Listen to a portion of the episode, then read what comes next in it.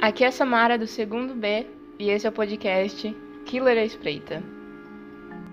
Eu gostaria de dizer que eu não quero faltar com respeito a nenhuma das pessoas que eu vou citar nesse podcast e que esse podcast é apenas para propósitos educacionais.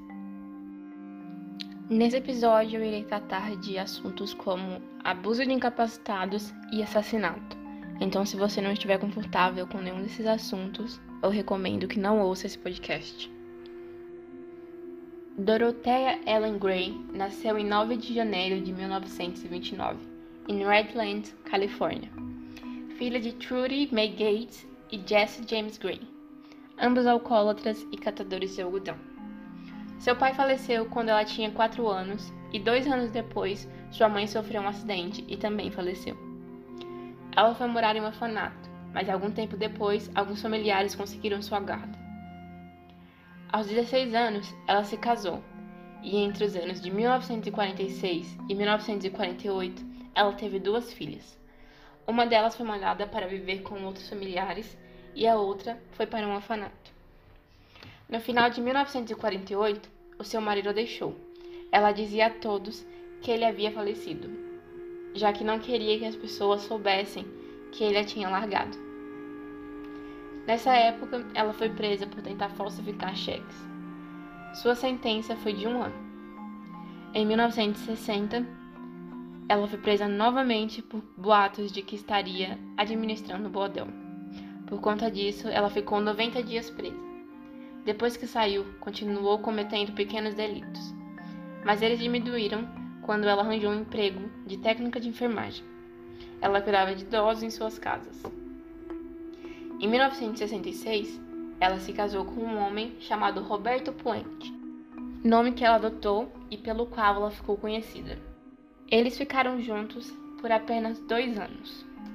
Depois que eles se separaram, ela assumiu uma casa de repouso em Sacramento, Califórnia. Ela oferecia ajuda e moradia para as pessoas carentes que moravam na região. Em datas comemorativas, ela abria casa para as pessoas e convidava assistentes sociais e foi assim que ela começou a ficar conhecida e ganhar fama na região. Em abril de 1982, a amiga e sócia de negócios de Puente, Ruth Monroe, alugou um espaço em um apartamento de sua propriedade. Pouco tempo depois de se mudar, Monroe morreu de uma overdose de codeína e Tilenol. Quando foi interrogada pela polícia, Puente disse que Monroe estava deprimida por causa da doença de seu marido a polícia declarou oficialmente a morte como suicídio. Várias semanas depois, Malcolm Mackenzie, de 74 anos, acusou Puente de drogá-lo e roubar sua pensão.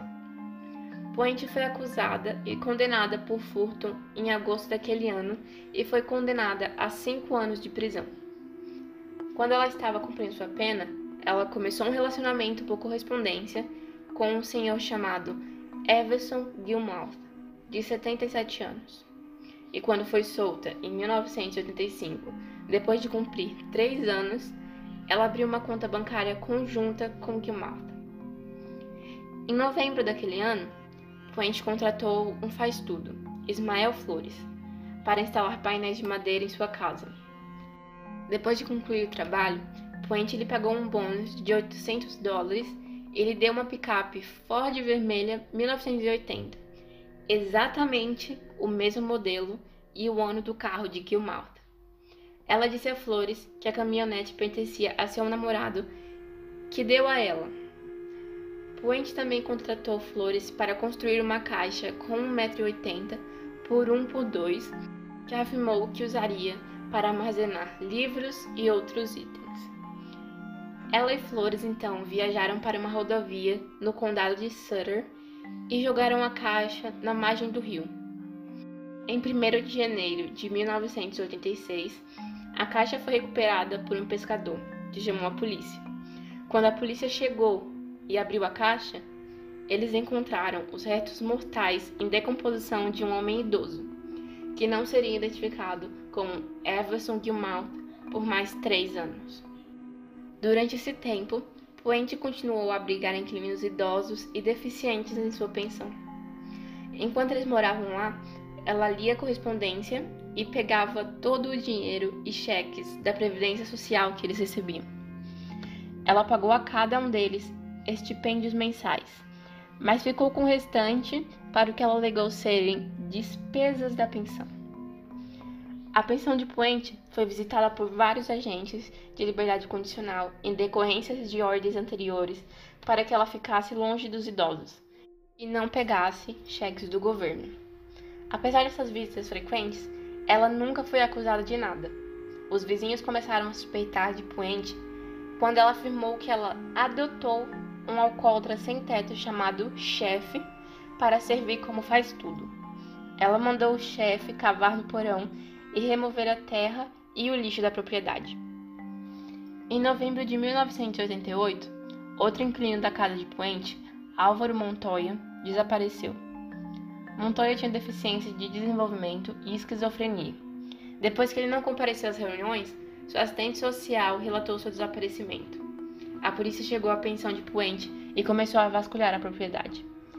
Eles descobriram solo recentemente revolvido e foram capazes de descobrir sete corpos no quintal.